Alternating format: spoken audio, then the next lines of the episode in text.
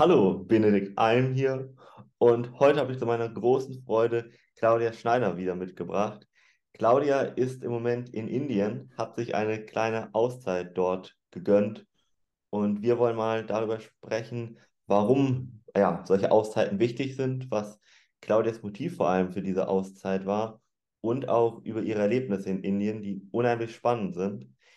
In diesem Sinne möchte ich gar nicht zu viel vorweg verraten und erzählen, sondern direkt mal Claudia fragen, warum hast du dir diese Auszeit genommen und ja, vielleicht auch warum Indien? Lieber Benedikt, ich freue mich sehr, mit dir in Kontakt zu sein. Moderne Zeiten, ich kann dich sehen, obwohl du ganz weit weg bist. Also es ist wunderschön. Ja. Und ja, äh, ich bin in der Tat jetzt äh, fast, äh, ja gut vier Wochen bin ich jetzt in Indien. Das ist für mich eine absolute Exklusivität. Mhm. Ähm, ich hatte es dringend notwendig. Also ich habe im vergangenen Jahr meinen Arbeitskollegen äh, gesagt, ihr könnt quasi wählen zwischen Burnout und Auszeit. Mhm. Sie haben sich dann für die Auszeit entschieden, mhm. wofür ich natürlich dankbar bin. Ähm, aber ich war da wirklich zu diesem Zeitpunkt etwas verzweifelt.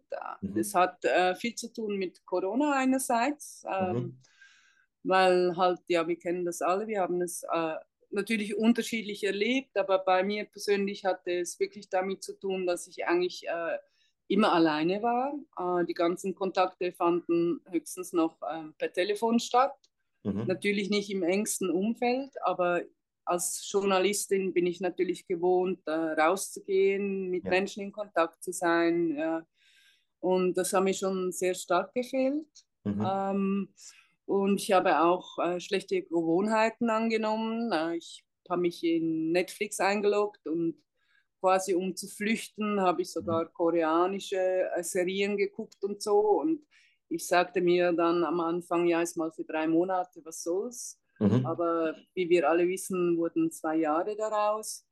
Und ähm, ich hatte wie die Kraft nicht, äh, meinen Alltag wirklich wieder konstruktiv zu organisieren. Also es mhm. wurde sicher viel besser, aber ich merkte einfach, ich bin nicht in meiner Kraft. Es ist so ein Überleben und so ein Hecheln nach, okay, ja, es, ist, es wird schon wieder gut.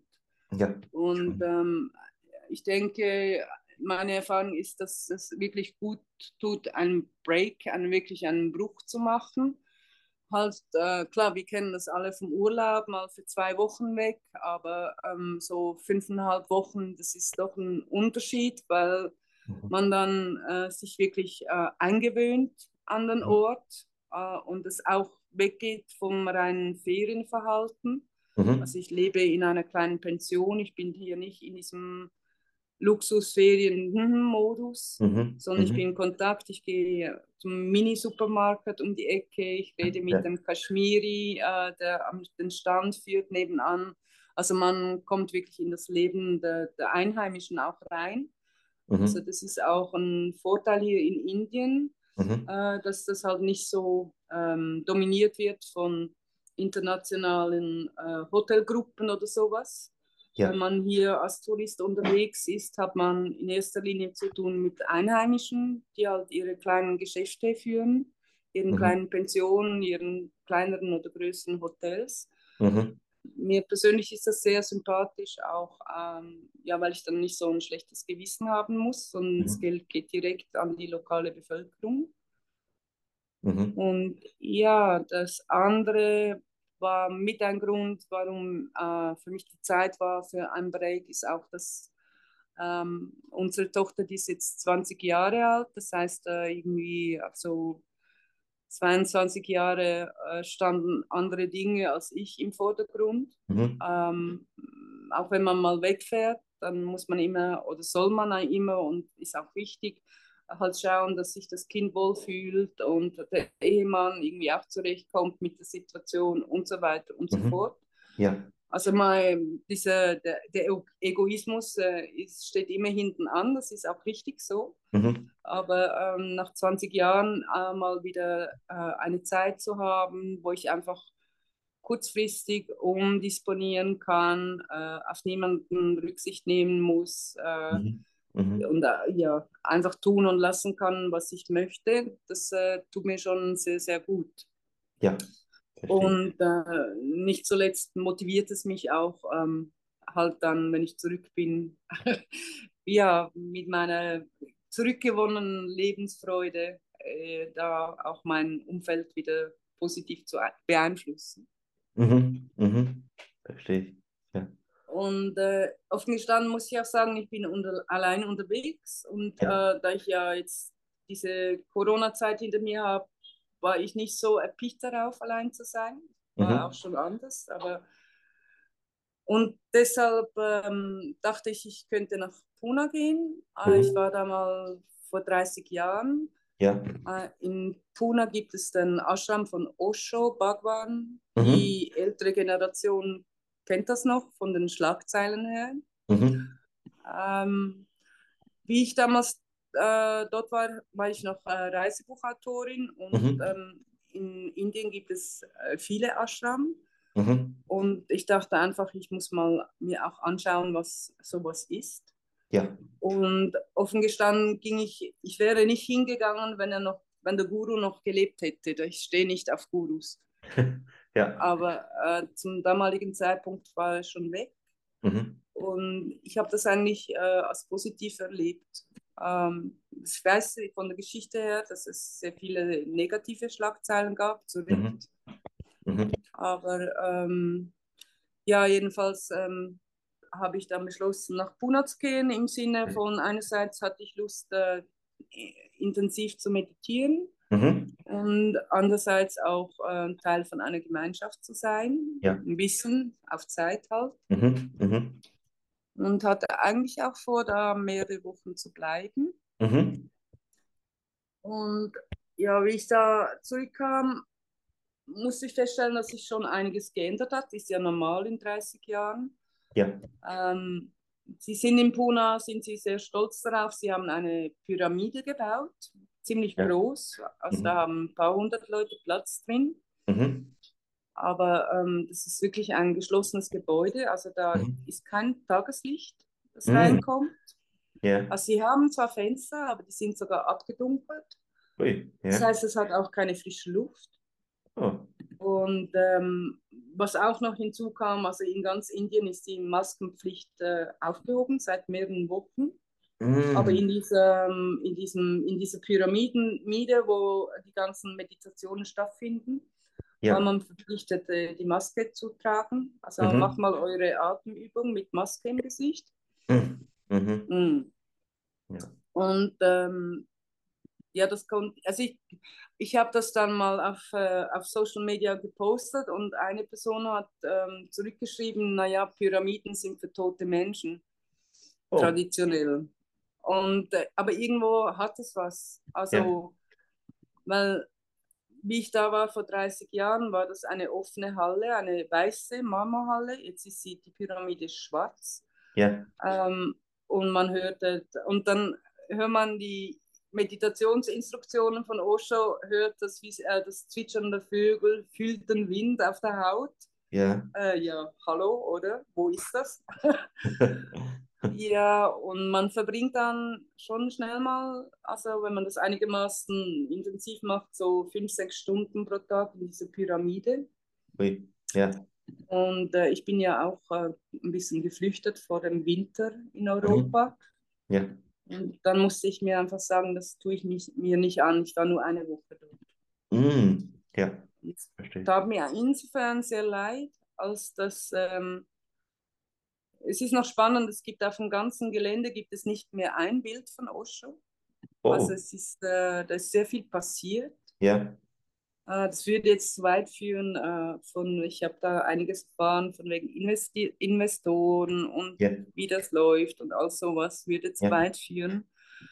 Aber insofern äh, kann ich sagen, ist es eigentlich positiv. Da ist niemand, der einem sagt, du musst so oder so sein. Also es ist nicht dieses der ja. Guru sagt und du sollst, oder?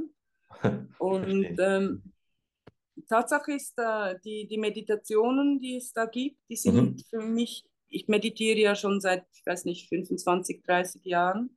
Ja. Auch das eine oder andere. Ja. Und ähm, es war für mich sehr inspirierend. Ui, Die sind ja. wirklich cool. Ja, war schön. Mhm. Mhm. Ich weiß nicht, äh, du äh, meditierst ja auch äh, regelmäßig. Vielleicht Ja. magst du mal erzählen, wie du das, wie das in deiner Praxis aussieht. Ja, äh, gerne. Also wie das bei mir persönlich aussieht, ist äh, ein bisschen unterschiedlich, wie ich das auch teilweise unseren Kunden empfehle. Ähm, ich persönlich bin ein großer Freund von Atemmeditation, äh, gerade weil du das sehr unabhängig von ja, Zeit, sage ich mal, und dem Ort machen kannst. Also und auch schon wenige Minuten häufig ausreichen. Viele haben ja so die Vorstellung, da muss man irgendwie stundenlang das jeden Tag machen. Das braucht man gar nicht. Also ich nehme mir mindestens jeden Morgen fünf, eher auf 15 Minuten Zeit und fokussiere mich da wirklich komplett auf meinen Atem, also auf jeden äh, Einatemzug, auf das Halten in der Lunge und wieder das Ausatmen. Mm, Da habe ich verschiedene, ich sag mal, Atemtechniken, die auch verschiedene Bewusstseinszustände äh, bewirken. Also zum Beispiel, wenn ich merke, äh, ich bin morgens noch müde, dann gibt es bestimmte Atmungen, wo ich, ich sag mal, sehr vereinfacht gesagt, sehr tief und sehr lange einatme, was mir sehr, ja, sehr viel Energie einfach gibt.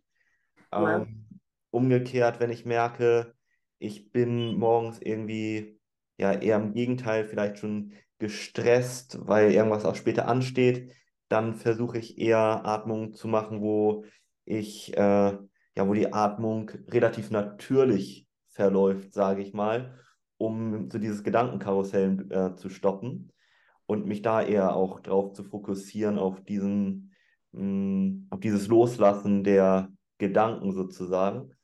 Ähm, Mhm.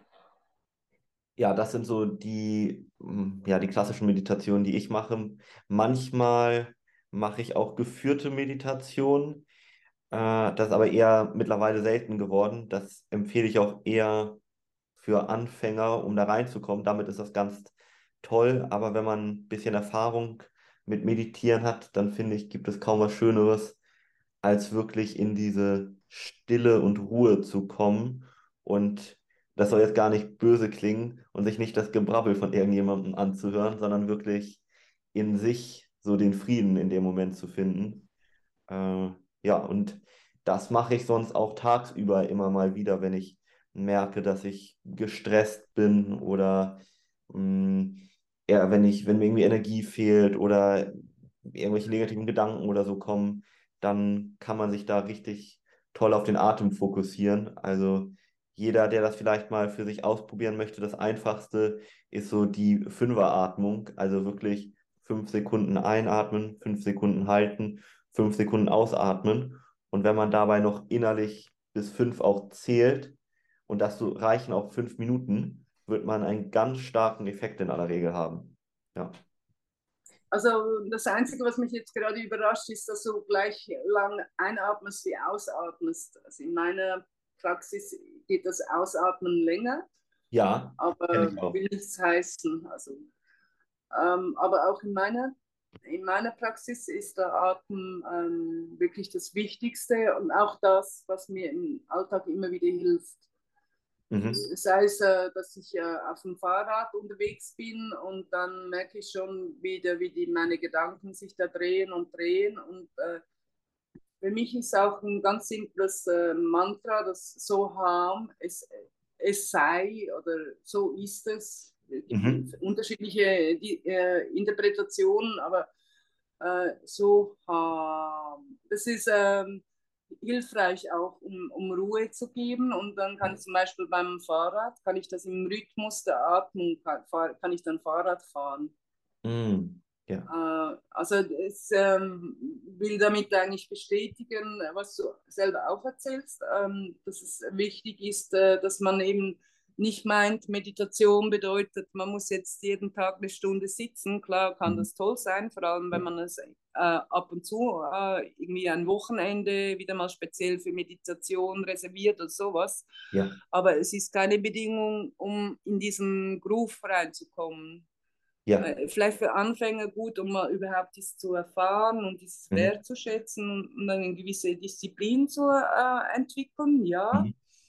Aber entscheidend ist, ist definitiv, dass man das in den Alltag reinkriegt. Auch zum Mhm. Beispiel beim Kochen, also kann man das wirklich wunderbar anwenden beim Karottenschälen. Ja. Einfach schauen, was man tut und einfach Mhm. mal schauen, dass man schön atmet und im, im Mhm. Rhythmus des Atmen diese, dieses Schälen macht. Mhm. Ja? Mhm. Ja. Und, und manchmal eben, es sind vielleicht nur drei, vier Minuten, aber wenn diese drei, vier Minuten sich jede Stunde wiederholen, hat man am Ende des Tages auch viel. Mhm. Und vor allem diese drei, vier Minuten, äh, die geben einem wirklich wieder Kraft und das zu sich kommen ähm, für, für eine gewisse Zeit, oder? Mhm. Ja. Bin ich ganz bei dir. Das äh, ist, es gibt kaum was, was einen mehr zur Ruhe bringt, finde ich, oder mehr entspannen lässt, ja. Mhm. Was mir noch gefallen hat, sind so ähm, Sachen, die man eben auch im Alltag einbauen kann, die ich jetzt bei Osho gelernt habe. Mhm. Äh, was ich noch spannend fand, ist zum Beispiel die Augen zu drehen. Also wirklich so weit, den Winkel so weit wie möglich, also von rechts beginnen, so weit wie möglich nach rechts und dann nach oben und äh, nach, nach links und dann runter und so, also kreisen mit dem Blick. Ja. Und äh, keine Ahnung, ob er das empfiehlt, aber ich habe gemerkt, mir hilft es, wenn ich mit der Zunge im Mund, Mhm. wenn ich, wenn ich, das, wenn ich diese Drehbewegung mitmache. Ah, ja. Und es, also es weitet wieder den Blickwinkel und ich hoffe mal nicht nur jetzt visuell, sondern vielleicht auch geistig. Ja. Mhm. Mhm. Ja. Und ähm, was mir auch sehr gut gefallen hat, äh, da gibt es eine Meditation, da wird eine, äh, ja, ich, was ist es, eine, eine halbe Stunde oder so, wird, kann, wird man aufgefordert zu summen. Mhm. Und es gibt keine weitere Instruktion dazu, aber ähm, ich habe dann angefangen zu spielen mit dem Summen. Ja. Und ähm, ich arbeite viel mit meinen Chakras, mit den Energiezentren entlang der Wirbelsäule. Ja. Ich arbeite mit dem Atem und ich arbeite mit dem Licht. Aber ich bin Mhm. noch nie auf die Idee gekommen, das mit, mit, mit Summen zu verbinden. Nee, Und, äh, ich, Ja. ja? und dann bin ich da am Summen und, äh, Ja. und, und, und achte darauf, wo, gibt's, wo in meinem Körper gibt es Resonanz. Mhm. Und Mhm. das ist wunderbar und dann kannst du, ja, kannst du hoch und runter und du merkst bei deinen Chakras, da ist es, da ist es jetzt am Spielen, da kommt Resonanz. Ja. Ich Wow. habe auch ein, ein Mantra und Ja. jetzt bin ich ja im Moment am Strand und dann mache ich quasi Gehmeditation. Das heißt, ich achte wirklich sehr stark im Fokus auf meinen Füßen, wie die Füße auftreten, auf den Boden, den Kontakt zu haben. Ja. Ähm, aber ich äh, habe ein Mantra und ich singe das oder summe das jetzt dazu. Oder ich spreche es aus, wenn man so will. Mhm. Das, das ist auch neu. Äh, und auch hier diese körperliche Resonanz ähm, zu spüren, Mhm. Finde ich Mhm. ganz toll. Das ist wirklich was Neues. Man kann das vielleicht im, beim Waldspaziergang mal ein bisschen ausprobieren. Ja. Boah. Und dann gab es noch was, äh, Ja. was mir eine spezielle Erfahrung ge gegeben hat. Es gibt in einer Meditation die Aufforderung zu labern, wie ein kleines Kind. Ein Mhm. Kind, das noch nicht sprechen kann. Ja. Mhm. Ja. Mhm. Und äh, das Argument lautet, ähm, vieles, also, und das ist ja Fakt, ähm, bis, so, bis wir sprechen lernen, bis wir uns sprachlich ausdrücken können, sind wir emotional schon zu 99 Prozent geprägt. Mhm. Also alles, was in, geschah in einem Alter, als wir uns noch nicht ausdrücken konnten, äh, ist schon da. Ja? Sitzt Ja. in den Erinnerungen, sitzt in den Zellen. Mhm. Mhm. Okay, und die, Heraus äh, oder die Aufforderung äh, lautet dann halt, äh, mal zu labern. Und äh, da, wo ich hier im Moment wohne, äh, das ist hier in Goa normal, da gibt es nebenan ein freies Feld und da, da turteln die Schweine rum. Ganz Mhm. viele. Und zwar Ja. frei, die kleinen Ferkel und so, und die grunzen sich an und so. Und ich finde das ganz nett natürlich. Und äh, stand dann da so und habe die äh, angeschaut und zugehört, wie sie grunzen. Und dann fing ich dann auch an zu grunzen. Mhm. Und ebenso, dann kam mir das wieder in den Sinn, das mit dem Labern. Ja. Und äh, gut war ich allein, sonst hätte wahrscheinlich jemand gedacht, das ist eine Verrückte oder so. Also es ist nicht Mhm. äh, zu empfehlen unter Gesellschaft. Mhm. Mhm. Aber ähm, ich war wirklich, wirklich baff, was das bei mir ausgelöst hat. Ich Wow. habe wirklich, Ja. ich war wütend, meine, meine Emotionen, ich war wütend, ich war traurig, ich war freudig, ich war, Mhm. Mhm. ist, da ist ganz viel mit mir passiert und ich behaupte, das waren zehn bezahlte Therapiestunden, Therapiestunden meiner Kindheit, die da Mhm. sich Mhm. erledigt hatten. Also ich übertreibe jetzt natürlich, aber ich hoffe, du verstehst, was ich meine. Ja, verstehe ich. Ja. Dieses Mhm. unkontrolliert sein, dieses, der, der Verstand ist völlig ausgelockt. Mhm. Ne? Ja. Man begibt sich einfach in diesen, dieses, diese, was kommt halt an Gelaber. Mhm. Mhm. Das äh, hat mich echt überrascht, hätte ich nicht erwartet. Mhm. Kann ich empfehlen. Also unheimlich spannend. Also ich hatte mit, äh, für den Zuhörer mit Claudia darüber schon mal gesprochen. Wir haben hier uns immer mal wieder zwischendurch auch ausgetauscht. Also das werde ich mal selber probieren. Finde ich unheimlich äh, spannend. Bin mal gespannt, was ich dann für Ergebnisse da beschreibe. Und vielleicht Ja, auch jeder Zuhörer fühlt sich mal angesprochen, das zu probieren. Ja. Und es ist, äh, ist für mich auch äh, logisch so vom, von der Entwicklung des Menschen, dass es eben wirklich auf rein emotionaler Ebene geschieht. Mhm. Ja. Wut und Frust und, und, und, und dann aber auch Freude und Versöhnung und all sowas. Mhm. Und das äh, halt, ja, mit, im Einklang mit dem Klang meines, meines Gelabers so quasi. Mhm. Ja, ja, das speziell. Ja. Also unheimlich äh, spannend, was du erzählst. Vor allem, das ist auch genau das, was ich immer an Meditation, sage ich mal, so auf der Metaebene so toll finde. Es gibt nicht die eine Methode, sondern es ist, glaube ich, für jeden was dabei. Also auch, was du zum Beispiel erzählt hast mit dem Spazierengehen. Das ist auch, äh, darüber hatte ich vorhin gar nicht gesprochen, das mache ich auch gerne, so Gehmeditation. Also Ja. im Sinne von, dass du dich wirklich mal ganz bewusst auf jeden Schritt ähm, fokussierst. Vielleicht, wenn du das wirklich mal im Extrem machen möchtest, im, im positiven Extrem und die Möglichkeiten hast, zum Beispiel am Strand das Ganze barfuß zu machen. Ganz toll. Das mache ich zurzeit jeden Tag.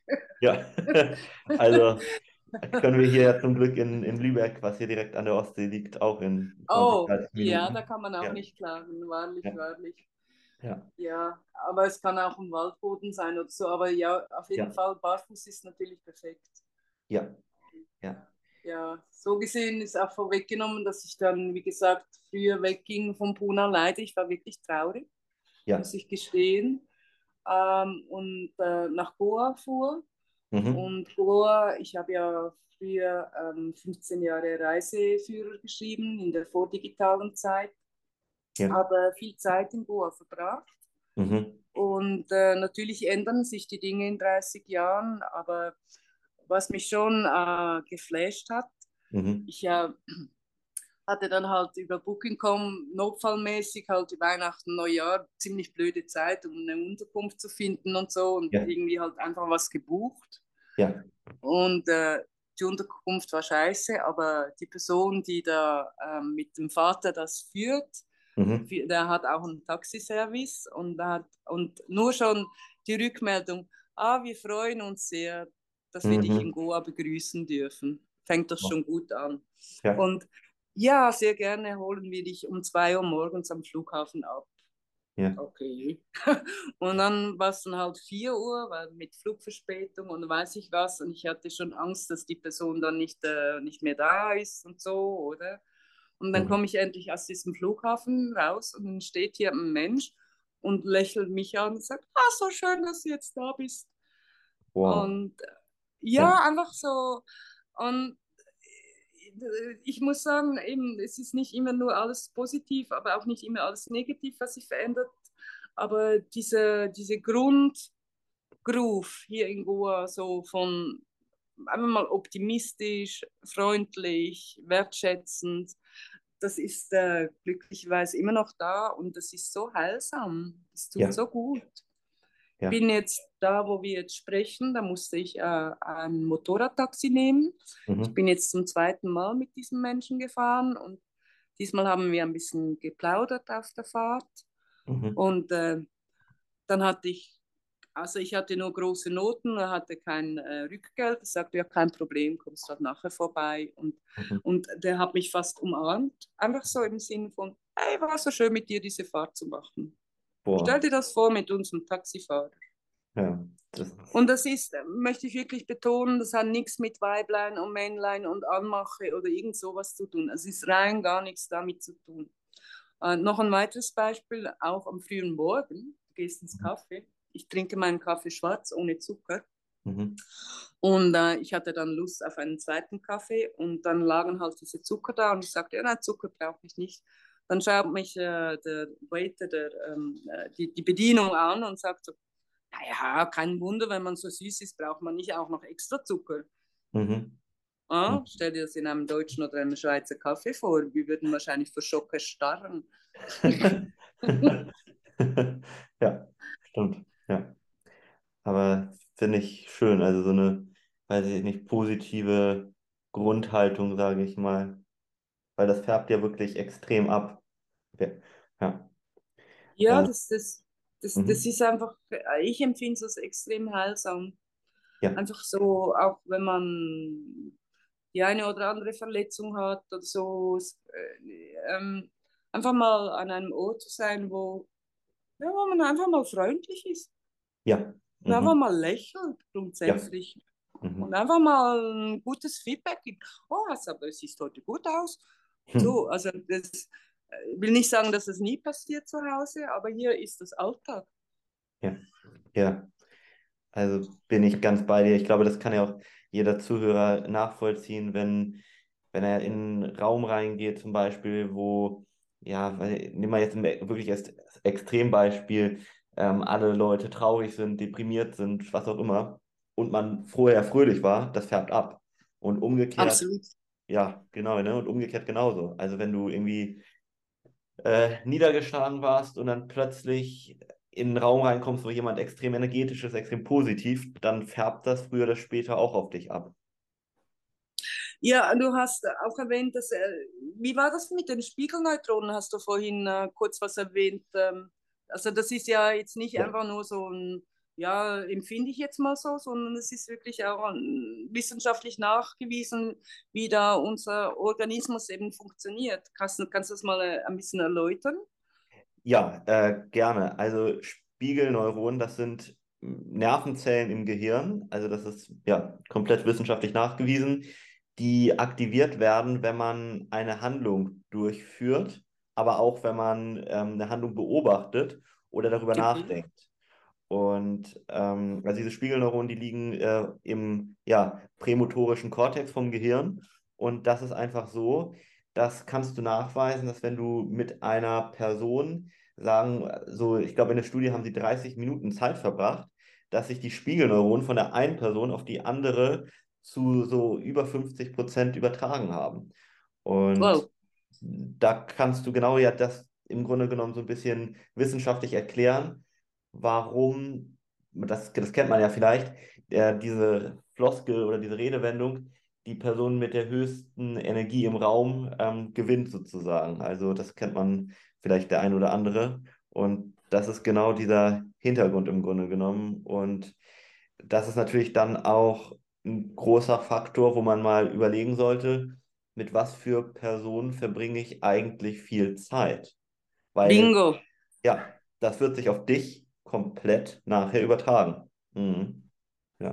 Also das äh, ist, ist, wirklich äh, ein ganz, ganz wichtiger Punkt. Ich muss gestehen, ich selber in meinem Leben äh, halte das ziemlich rein seit längerer Zeit. Also ich ja. bin da relativ skrupellos. Also tust du mir nicht gut, bist da raus.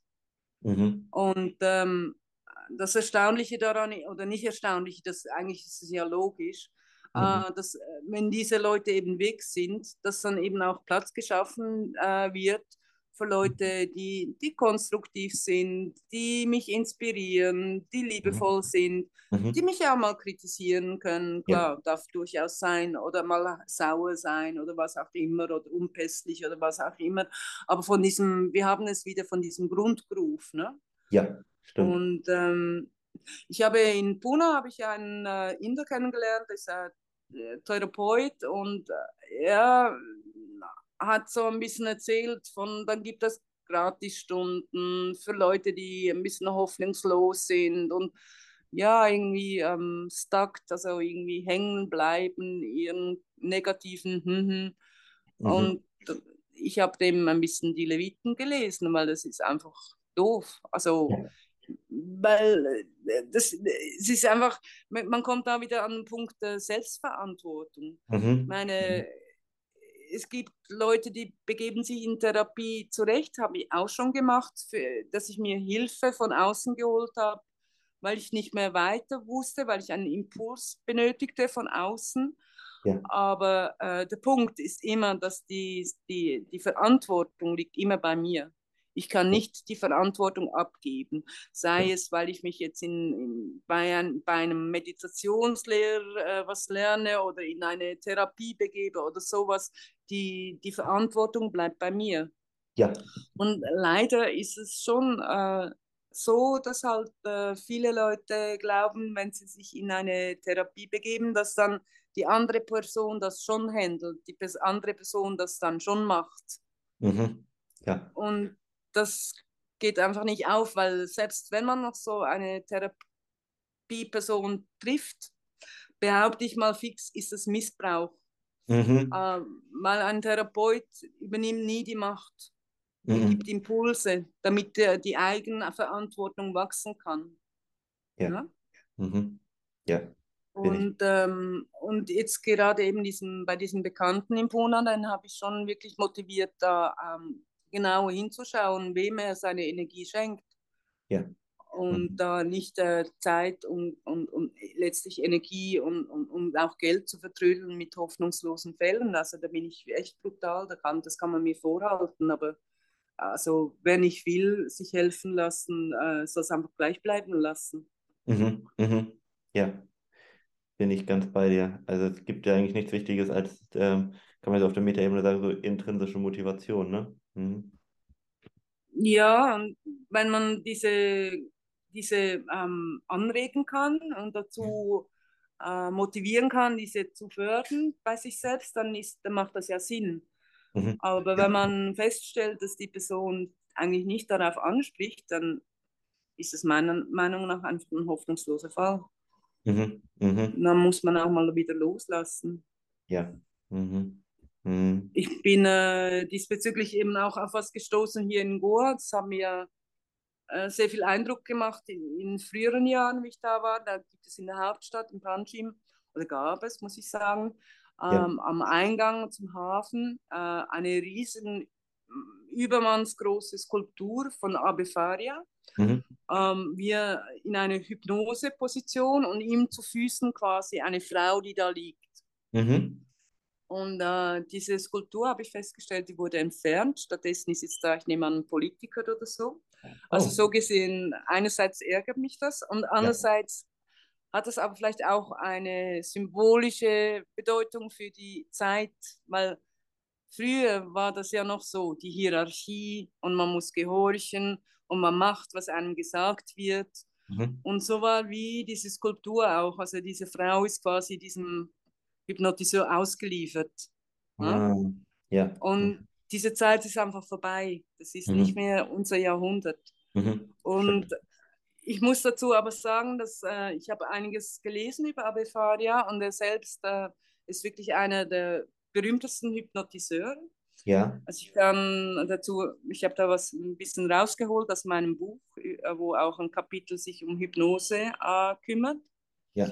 Ähm, also er, war, er hat im 18. bis 19. Jahrhundert gelebt, also 1819 ist er verstorben. Mhm. Und er ist äh, weltberühmt geworden, nicht als Hypnotiseur, sondern äh, in Alexander Dumas Klassiker Der Graf von Monte Cristo.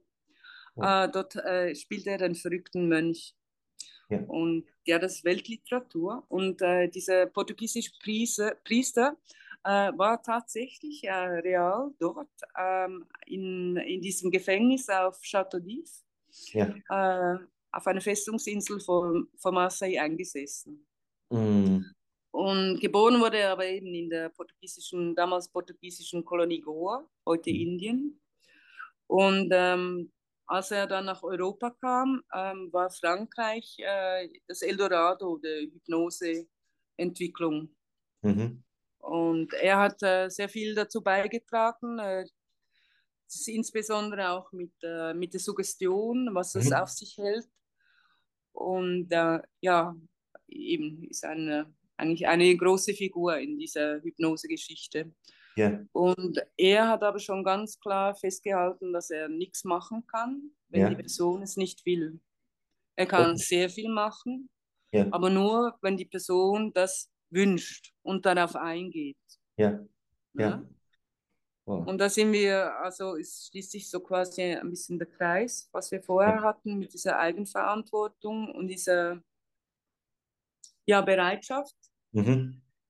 einerseits sich helfen zu lassen, aber ein, andererseits eben auch den eigenen Anteil dazu, äh, dazu beizutragen. Ne? Ja, ja, ja.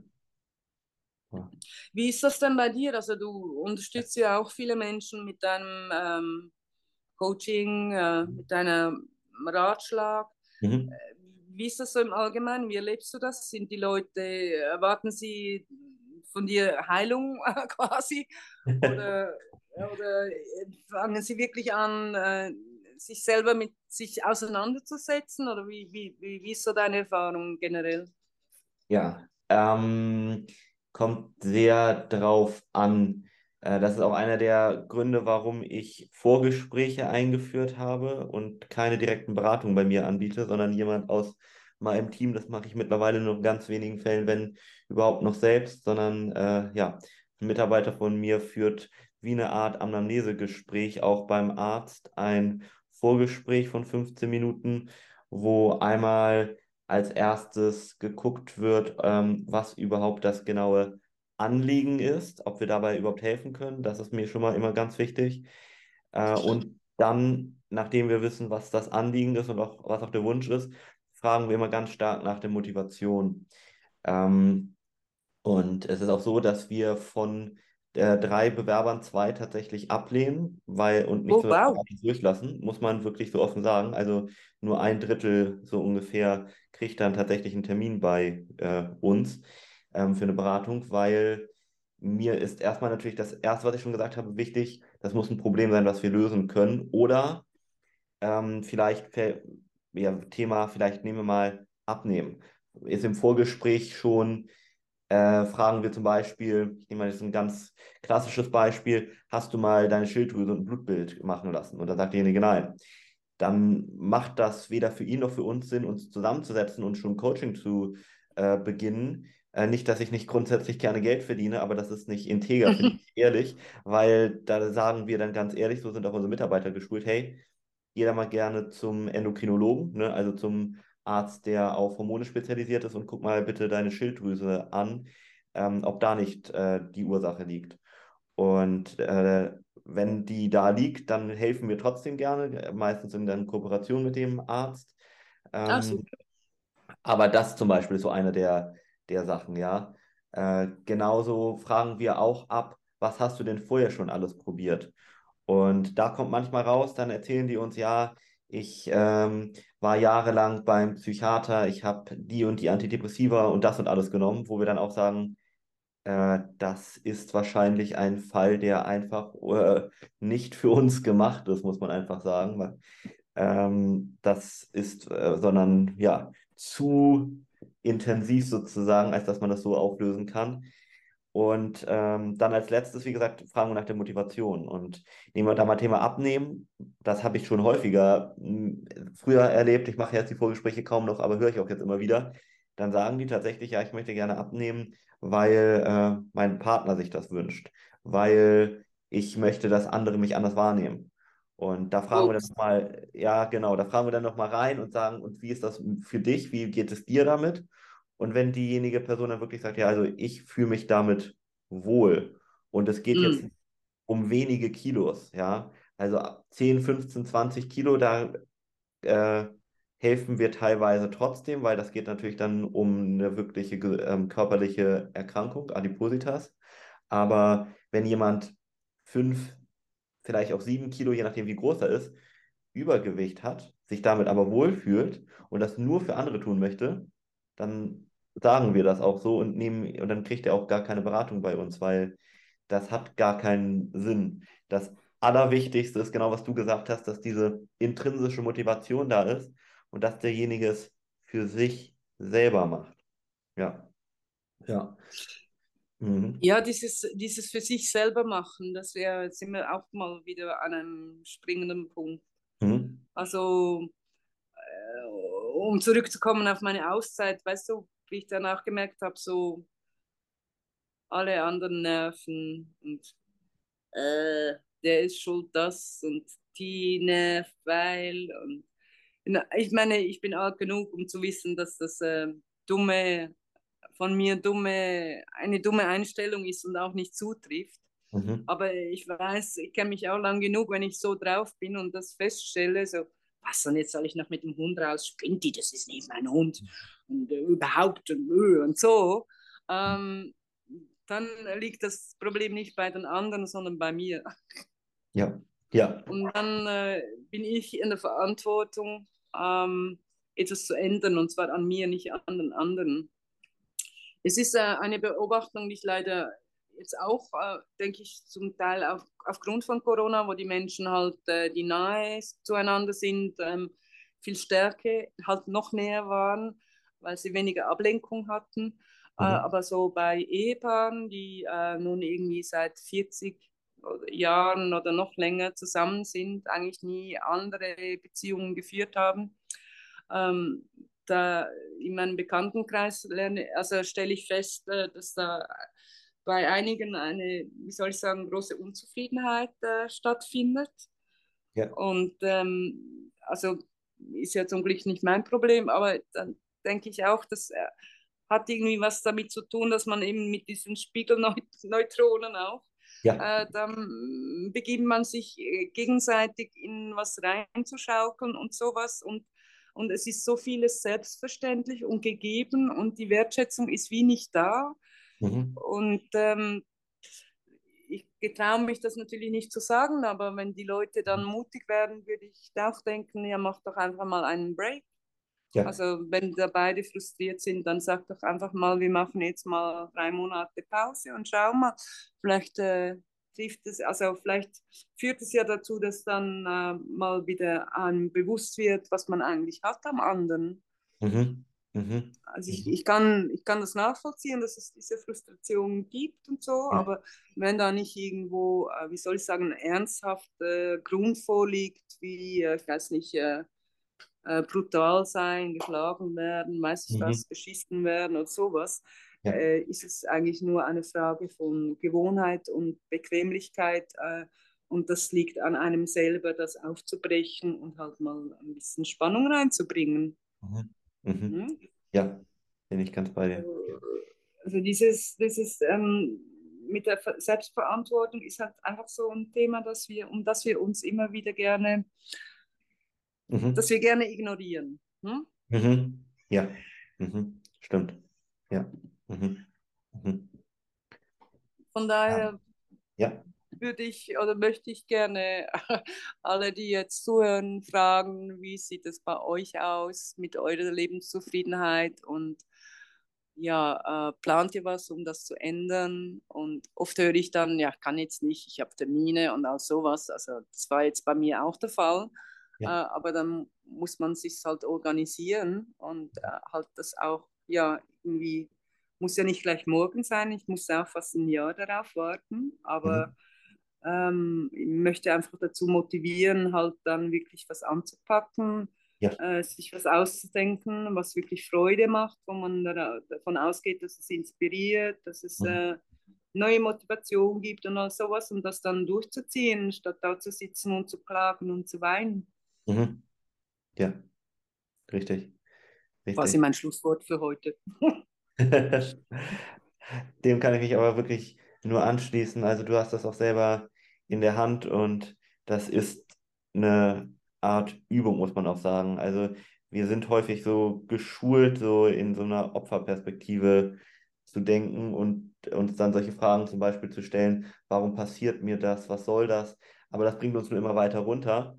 Und umgekehrt, ja. äh, wenn du mal anfängst, immer positiver zu denken und dir die Fragen zu stellen, wie kann ich das Problem lösen, dann wird das langsam in eine positive Aufwärtsspirale gehen. Und du kannst ja mal mit den verschiedensten Menschen, die auch erhebliche Schicksalsschläge hatten, mal auseinandersetzen, die trotzdem heute extrem positiv sind, ja, was die einfach gemacht haben. Die haben einfach ihre innere Haltung, über die wir eben gesprochen haben, verändert und es gibt im Grunde genommen keinen Grund, negativ zu denken. Da kann ich einen Coach ähm, von mir zitieren. Das ist wahrscheinlich eines der stärksten Zitate, die er mal zu mir gesagt hat, die mich bis heute immer wieder motiviert. Und zwar hat er gesagt, es kostet dich nichts, positiv zu denken, aber es kostet dich alles im Leben negativ zu denken. Wow, super. Ja, gratuliere. Nein, das sehe ich, das sehe ich auch so, aber ich habe bei mir auch festgestellt, dass wenn du eben das, also für mich hat wie Corona ein Jahr zu lange gedauert. Ja. Und dann konnte ich nicht raus. Ja. Und dann gab es auch Situationen, von denen ich weiß, dass ich sie ändern will und auch ändern kann. Aber es hat mir wie die Energie gefehlt. Mhm. Und äh, von daher denke ich, äh, ist eben Prävention auch wichtig. Also, ja. dass es schon gar nicht so weit kommt, dass man auf dem Ast so weit runterfällt, dass man wie nicht mehr kann. Ja. Hm? Ja. Weil, ja, jetzt, gut, ich meine, es war jetzt kein Drama, mal fünf Wochen wegzugehen oder sowas ist ein Bruch, der, der sehr bescheiden ist. Mhm. Aber eben, es, wenn man das nicht zulässt, diese, dieses Rausgehen aus einer unkomfortablen Situation und Kraft schöpfen, ja. Dann besteht immer schon die Gefahr, dass es eben die Spirale sich so dreht, dass man wie nicht mehr kann. Mhm. Richtig. Mhm. Und dann wird es eben gefährlich, weil dann gibt es die Explosionen, oder? Dann gibt es äh, Unfälle, Krankheiten, all dieser Scheiß, der eigentlich nicht notwendig wäre. Richtig. Ja. Ja. ja. Von daher denke ich schon, wenn einem, ich denke, wenn, wenn man, sagen wir mal, ein Jahr lang ein Missbehagen hat bezüglich einer Sache, spätestens dann ist es wirklich angezeigt, dass man wirklich aktiv was tut. Weil ja. wenn man nach zwei Jahren noch immer nichts getan hat, wird es nicht einfacher. Im mhm. Gegenteil, es mhm. kann dann zum fast unmöglich werden. Mhm. mhm. Ja. Ja.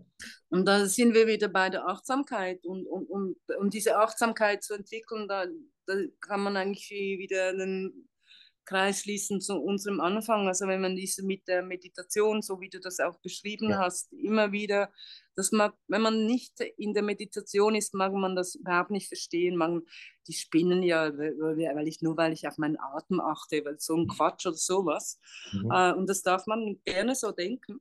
Aber mhm. ähm, auch wenn man so denkt, würde ich es trotzdem sehr empfehlen, weil man wird den Effekt äh, feststellen ja. Man kriegt mehr Achtsamkeit gegenüber sich selber, gegenüber seinem Umfeld. Ja. Man wird sensibler und man kriegt auch eben mehr Kraft, mhm. um Dinge zu ändern, die einem ja. nicht behagen. Ja, ja. Ja. ja, und Meditation ist ja auch nichts, wie viele das abtun, irgendwas Esoterisches, sondern wissenschaftlich einfach auch nachgewiesen, was das für positive Effekte für unser Gehirn zum Beispiel hat, ähm, für unsere Gesundheit im Allgemeinen.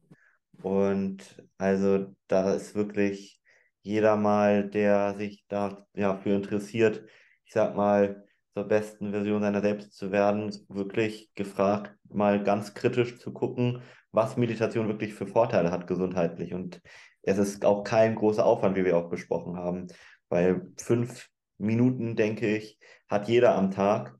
Und dass der Mehrwert, den man daraus haben wird, der ist so groß. Ja. Ja, das ist das Tolle an der, an der äh, Hirnforschung, dass sie wirklich auch äh, dazu beiträgt, eben solche Dinge äh, die verpönt waren. Äh, und da möchte ich nochmal die Brücke zu schla schlagen zu Osho, so, so sehr er Schlagzeilen oder seine Leute Schlagzeilen gemacht haben. Und es war sicher nicht alles irgendwie top oder so. Mhm. Aber ähm, Tatsache ist einfach äh, zu jener Zeit, ähm, da war ich, ich weiß nicht, so 20, das war, war, war mal also um 1980 oder so. Äh, wenn jemand gesagt hat, äh, dass er meditiert, dann war eigentlich die Gegenfrage, ja, als nächstes bist du in der Psychiatrie. Also oh. einfach zum Zeigen von der Einschätzung her, wie das war. Das war irgendetwas ganz Komisches. Also ja. ein normaler Mensch tut sowas nicht. Hm? Nee. Mhm.